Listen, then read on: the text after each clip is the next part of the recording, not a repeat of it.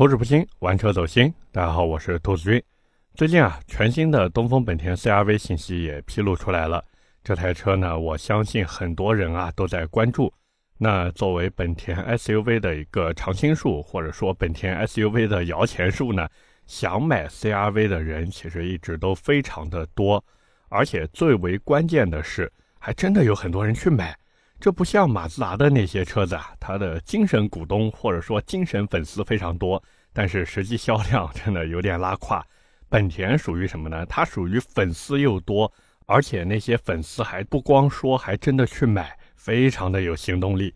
所以今天呢，我也是借着这个新款本田 CR-V 的亮相啊，和大家聊一聊这台车，包括新款的 CR-V 有哪些变化。如果说要买 CRV 的话呢，是趁着这个车辆换代的时候去抄底现款呢，还是说等一等新款？是买燃油版还是买混动版？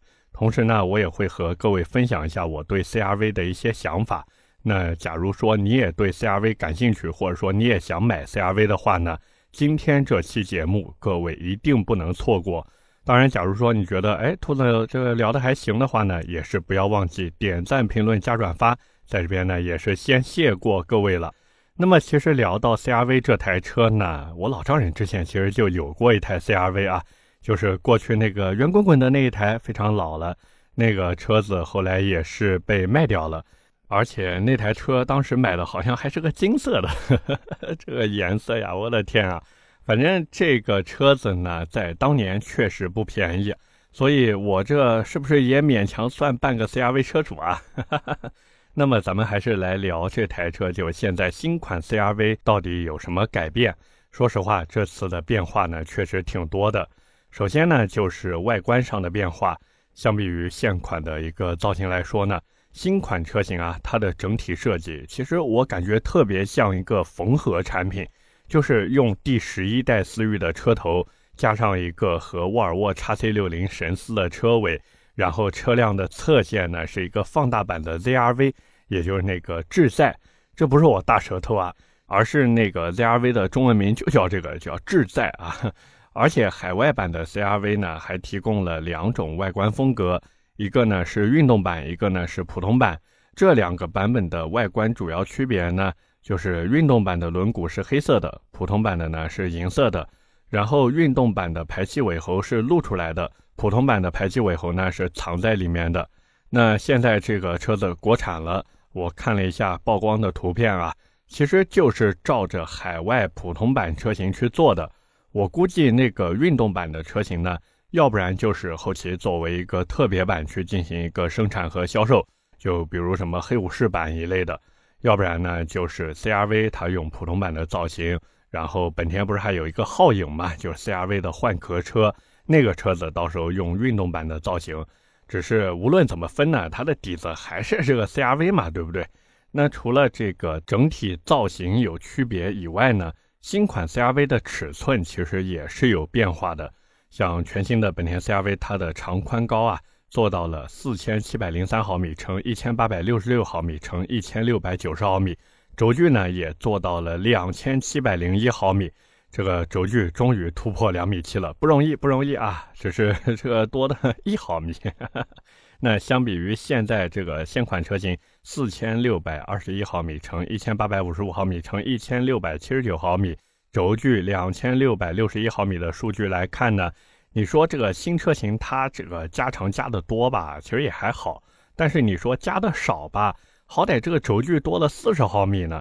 这四十毫米要是都放在腿部空间上的话，那确实比现在的这个 CRV 啊，它在后排乘坐方面呢能更舒服一些，并且呢，据说啊，据说这一代 CRV 会有七座版本，这个我不对我说的这个七座版负责啊，这个只是传言嘛。但是我就在想，这即便真的上了七座版，我说实话，大家呢就当没上就行了。毕竟这个尺寸两米七的轴距，你说弄个七座车，这个第三排得多小啊？甚至还有可能侵占第二排的座椅空间。它要不然就是占第二排的空间，要不然就是占后备箱的空间，对不对？所以真的没必要说去买一个七座的 CRV，你买了真的就是和自己过不去。那么除了外形和尺寸有变化以外呢，这台车它的内饰也发生了变化。但是假如说你开过第十一代思域的话呢，我觉得这套内饰其实也不算有什么惊喜了吧。大家呢，反正参考一下第十一代思域的内饰就可以了。你说这个内饰有多精致吧，谈不上；但是你说有多丑吧，反正那个宣传图拍的还是可以的啊。等到时候这车正式到店了呢，各位也可以去感受一下。反正我作为一个玩过本田的人，像我之前玩过 GK 五，包括我到现在我还有一台那个八代思域在西安那边没事开一开，所以我从来对本田的这个内饰啊不会抱有什么期待。这个各位如果之前买过本田车子，这懂的都懂啊。当然我也知道很多人都说这个本田是买发动机送车的一个典范啊，所以呢不要对这个车子的内饰有什么过多的要求。但是回过头来，你说这个动力系统，像现在这一次新上的 CRV 啊，当然还没上，就新款的 CRV，我觉得这个动力系统真的很让人失望啊！因为这台车用的还是那套代号 L15B 的 1.5T 发动机，虽然说现在关于这车的混动版信息还没有出来，不过根据这个燃油版的 情况来看嘛，这混动 CRV 啊。我估计到时候用的也就是现款 CRV 上面那一套混动系统。那现在本田 CRV 用的这个发动机呢，其实准确来说代号应该叫 L15BZ，算是本田 L15B 的一个细分型号。然后包括这套动力总成配的变速箱呢，也是之前那个 CVT 变速箱，最高车速一百八十八公里每小时。这个怎么说呢？反正我是觉得一百八十八公里每小时的速度是很慢的。但是对于大部分人来说呢，其实这个最高车速的参考意义不大。毕竟买 CRV 的人基本上都是家用为主嘛。你说带着这全家老小在高速上面飙车啊，一脚油干到一百七、一百八，这不现实的呀。所以这也是为什么我说大家这个最高时速看看就好啊。那其实聊到这边呢，关于新款本田 CRV 的变化就已经聊得差不多了。这台车其实一直给我有种新瓶装旧酒的感觉在里面，就是这车你看着哪哪都变了，但是呢好像也没变。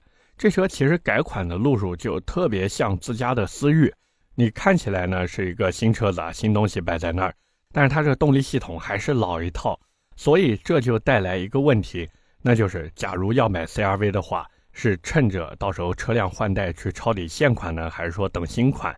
那关于这个问题呢，我也是小小的研究了一下。因为相比于新款车型来说，我们先来看这个现款车型的一些劣势点啊，就有一些缺点。第一个呢，就是现款车型它的这个尺寸会小一点，不过这个小的呢也有限。假如说你家里面人身高就是在一米六到一米七五之间的话，其实这个轴距四十毫米的差别啊，我是觉得几乎可以忽略不计。第二个呢，就是现款 CRV 这几年口碑其实一直都是在往下崩的。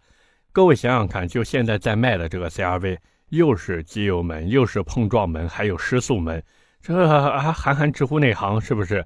第三个呢，就是这个现在在售的 CRV，它整体的内部配置有点低，或者说呢，它已经整体落后于时代了。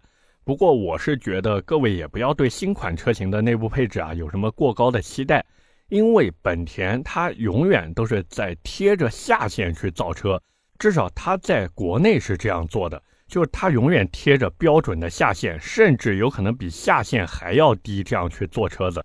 那为什么本田这样做？其实原因很简单，就是本田它来中国就是为了挣钱的，什么情怀、什么性能、什么质量，这些都和它没有任何关系，就是搞钱。而且有一个核心问题。就是新款 CRV 上市以后，现款车型能优惠多少？这个其实是不好说的。就比如新款思域，它在上新车型那会儿，我记得有一段时间是加价销售的。但是老款车型，各位注意了，那时候其实也没有给到多少的优惠，甚至在第十代思域快卖完的时候，他们还把这个优惠往回收了很多。就更不用说那个两厢版的十代思域了嘛。那时候真的是，你要是去本田 4S 店问销售，哎，还有没有这个两厢的十代思域啊？那个销售简直就是挺着腰杆在卖车。这虽然这个本田的销售好像腰杆子一直都特别的硬，但是就在思域换代的时候，那些销售在卖时代思域的时候，那真的就是跟大爷一样。各位没有听错，卖车的像大爷，买车的像孙子，简直就是他妈的离谱。所以我对现款 CRV 到时候能给多少优惠，真的也不抱什么太大的希望。而这呢，也就解决了刚才我说到的那个问题，就是 CRV 到底是买新款还是买现款？那这个答案其实已经非常简单了，那就是假如换代的时候老款的价格非常的硬气，那我觉得还不如等新款的这个车型降价以后再入手。那假如说老款的车型让利非常多。呃，其实还是买新款吧，毕竟老款的问题确实不少，尤其是那个机油增多的问题。反正当时本田给出的方法非常简单嘛，就是把机油尺的刻度给你人为的进行一个加长，然后再更改一下说明书的内容，哎，这样你就不知道机油增多了。可能本田觉得啊自己的这个操作非常的聪明，但是现在都是信息化时代了呀，难道说真的当消费者都是傻子吗？可是我回头一想，这其实是一件更可怕的事情，就是他们知道机油增多，他们也知道我们知道，但是他们还就是装作不知道。假如真出了什么事儿，那到时候又有谁能知道？各位听完以后是不是也知道了？当然，即便如此呢，我说实话，其实也挡不住很多人去买 CRV 的这个热情。那假如说认准了 CRV，你就是认 CRV，你就想买 CRV。到底是应该买燃油版还是混动版呢？我觉得这个问题啊，其实也非常的好解决。因为抛开价格和优惠来看，选择混动版的车主呢，其实它的重点不在于能省多少油钱，而是混动版的行驶质感，它确实会比这个燃油版要再好一些。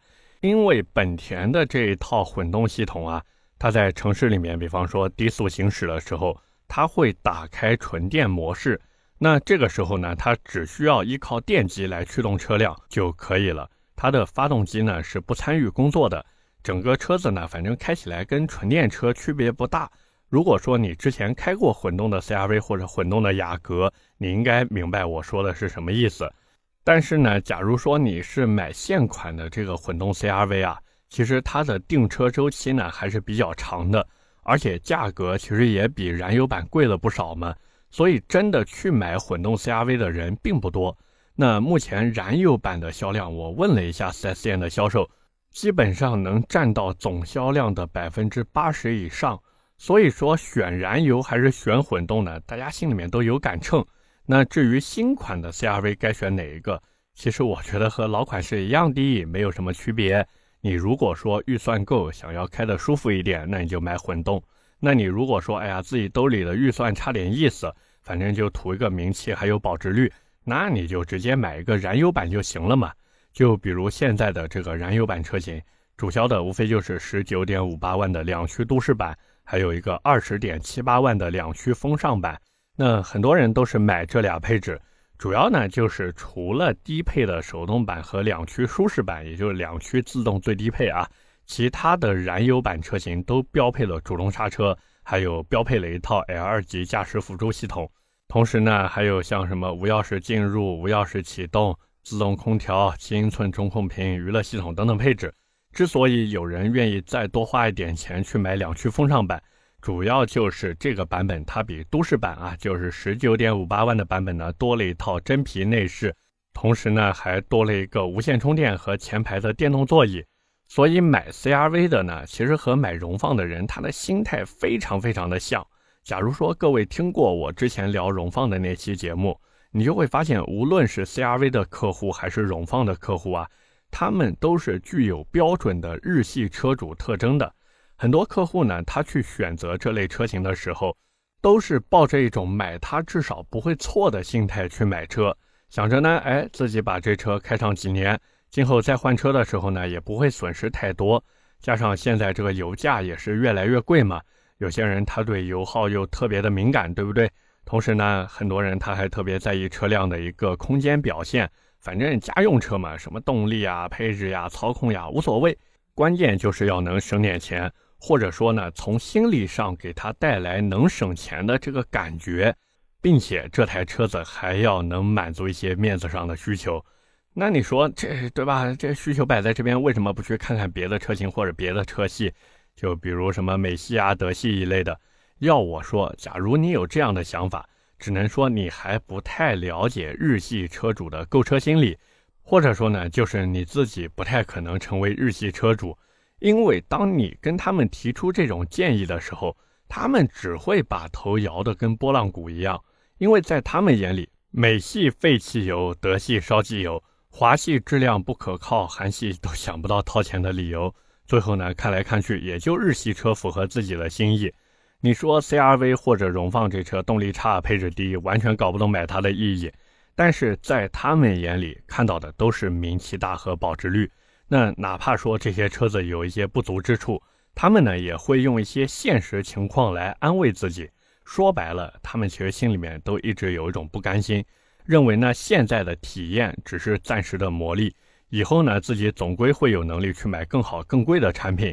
那至于更加省钱的电动车，在他们眼里，自己是有态度的燃油车主，甚至是有技术加持的混动车主。什么电动车之类的，都是弟弟啊，都是没有梦想的咸鱼。你说这为了省点油钱啊，每天还要为续航里程而焦虑，自己这才叫把钱花在刀刃上，自己才叫享受生活的乐趣。所以总的来说呢，现在 CRV 其实就是做了一个拉皮加长，完了呢，把内饰外观都换了一下而已。说的好听一点呢，叫做这个改款；说的难听一点，这完全就是敷衍啊！包括海外那个 2.0T 加 10AT 的动力总成，各位有在国内的本田车型上见过吗？那哪怕到了冠道或者 URV 这个级别，它依旧给你用的是采埃孚 9AT 变速箱。那个十 AT 本田死活就是不给咱们用，真的是臭不要脸，他妈给臭不要脸，开门臭不要脸到家了。包括很多国内车迷喜欢的 Type R 系列，哎，人家本田就是不引进，就是玩，哎，就是搞区别对待，就是不拿中国的车迷当回事儿，非常的傲气。那各位想想，对于我们这种喜欢车的人来说，是不是非常的来气呢？当然，回到本田 CRV 这车本身来说呢，现在无论是新款还是老款。其实都是在往消费者的痛点上面去戳，这一点呢，我觉得是没有任何争议性的。虽然说现在的日系车早就不是当年的日系车了，包括国内外在售的日系车，他们在这个质量上呀，还有工艺上呀，包括品控上也有很大的差别。但是，哎，他们就是能戳着消费者最害怕的地方，然后呢，去把自己的车子卖掉。那你说消费者怕的是什么？怕修车嘛？怕买车以后有各种的后续消费，因为即便到了现在二零二二年，很多人买车，尤其是买一台二十来万的家用 SUV，更多的还是为了承载家庭的一个刚需。所以说，他们宁愿自己的车子配置低一点，也要稳定性和保值率高一点，口碑好一点，这样呢，才能更好的满足家用的需求，也才能更好的过日子。所以呢，我是极其的希望，就是国产车能加油，能把口碑做起来。那现在各位可以看到的是，比亚迪销量起来了，吉利的销量呢也还可以，长城的一些小众车型，就比如坦克那种卖的也不错，包括像长安的 CS75 Plus、传祺的 GS8 等等车子，不管最终销量怎么样，好歹口碑也还行，对不对？也能切实满足一部分消费者的需求，而这呢，其实就是一件好事儿。现在的国产车，我们看到他们还在和合资车争夺十万、二十万、三十万的市场。那今后说不定技术不断积累，他们就可以去打四十万、五十万甚至百万级的市场。那到时候保时捷还敢减配电动转向柱吗？奔驰还敢铝换钢吗？宝马还敢减配安全气囊传感器吗？奥迪还敢减配四驱系统吗？所以这个对吧？那当然，我在这里并不是鼓吹大家无脑去买国产车啊。也不是说国产车有什么问题我就视而不见，相反，我之前每次聊国产车的时候，各位熟悉我的也都知道，该 diss 还是 diss，该夸那就好好的夸嘛。因为我作为一个中国的消费者，我作为一个在中国的汽车媒体从业者，我是真的特别希望国产车能做好的，而且是真真正正的靠实力去做好。不是像现在对吧？拿一个所谓的海外销售量数据，然后在那边沾沾自喜，不是这个样子的。我也希望有朝一日，对吧？我能开着那种刷完一阶就能干到四百七十马力、六百二十牛米的二点零 T 国产四驱小钢炮呀！哪怕说你这种车子卖的贵一点都行，甚至说你卖到 A 四五 S 的价格都可以。只要你综合性能和 A 四五 S 差不多，哪怕它只有 A 四五 S 百分之九十的性能都可以，我都愿意去掏钱支持一波。然后我开着这个车子去跑赛道，对吧？去马路上屠牛宰马，接着摇下车窗跟他们说：“看见没，华系车才是最屌的。”所以真的，我真的希望国产车能加加油。你们可以在家用车上发力，在家用车上赚钱，但是国产车，请你们真的再努努力，不要到现在为止也就领克零三加这么一台所谓的国产之光。我希望这种国产之光能真的越多越好。OK，那么今天关于本田 CRV 我们就先聊这么多。下面是我们的留言互动环节。在上一期的节目里呢，我和大家分享了一个听友给我发来的邮件，里面呢也是说了他的一些故事，包括呢他这个想买车，对吧？手捧二十万预算呢，这个增购犯了难。我呢也是在评论区看到有很多朋友啊留下了自己的一个想法。那么第一条留言来自刚子卖河蟹，他说同意兔子的推荐，豪华品牌和一般品牌的差别不在参数上，在氛围和感受上。三系和迈腾坐进去开起来还是会差不少的。那些总说豪华品牌是花钱买标的，有空呢可以去试驾一下，哈哈哈，十多分钟应该就能感到差别了。叉一和叉三那种显而易见的差别感受，现在还记忆犹新，何况宝马和大众了。这个确实如此啊，就是豪华品牌呢，你如果说没有拥有过的话，那你有可能真的会觉得，哎呀，他们不就是在卖标嘛，就是收割智商税。但是，假如说你真的拥有过一台豪华品牌的车，尤其是豪华品牌的轿车，我说实话，那种体验感真的不是普通品牌能给到你的，包括心理上的一种满足感，甚至说优越感，真的普通品牌很难给到你。所以呢，这也是为什么之前包括三刀好像也说过吧，就是选车的时候呢要理性，买车的时候一定要感性，就是这买车给你带来的感觉真的太重要了。第二条留言来自老皮靴，他说我也是双城生活的人，自己的经验之谈，买车呢一般都是自己一个人开，就买个小一点的、动力好一点的车，保养便宜一点的那最好了。高尔夫呢其实挺合适的。其实我说实话，二十多万如果真的按这个需求来买的话，高尔夫 GTI 对不对？多好的选择呀！或者说买个领克零三加一类的，反正这个自己开嘛，对不对？爽就完事儿了。但是我估计呢，那位听友就是给我发邮件的听友啊，他呢还是想兼顾一下家用需求的，而且他还面临一个北京牌照的问题。就是他属于开着老丈人的 G R C 呢，从北京然后到老家这样往返，但是这个老家这边对吧？他是不是还得有一台车来满足家用呢？所以这也是为什么我推荐他最好还是能去看看三系的原因。就是三系那个车子，最起码你说他平时自己开的呢也能舒服一点，而且这个豪华品牌嘛，对吧？面子上呢也能照顾一点。当然，假如说是在那种不限牌、不限行，然后又双城生活的一些听友的话呢，我觉得这位啊老皮靴说的呢就还是挺对的。你呢完全可以买一台有个性而且好开好玩的小车作为一个代步工具。最后一条留言来自自动化民工，他说：“兔子兔子，我就是南京马鞍山双城生活。”嚯，这不就我节目里面说的吗？他说：“我房子、老婆都在马鞍山。”自己呢在南京工作，每周回家两三次。他说以前拿领克跑顺风车，近期老婆怀孕了哦，恭喜恭喜恭喜啊，要当爸爸了。他说老婆呢开更环保的领克，他自己现在开五系接顺风车了。哎呀，这个要是打到你车子的人啊，打到就是赚到呀。这平时打个什么顺风车啊，最多也就来什么迈腾、雅阁、凯美瑞啊，基本上就这些。这好家伙，一样的钱，不一样的体验和享受了。哎呀，你这个五系跑顺风车真的有点亏了啊。OK，那么以上就是我们今天这期节目的全部内容了，也是感谢各位的收听和陪伴。我的节目会在每周二和每周四更新，点赞、评论、转发是对我最大的支持。各位如果还有什么想听的车或者想聊的话题，也欢迎在下方评论区留言。我们下期节目接着聊，拜拜。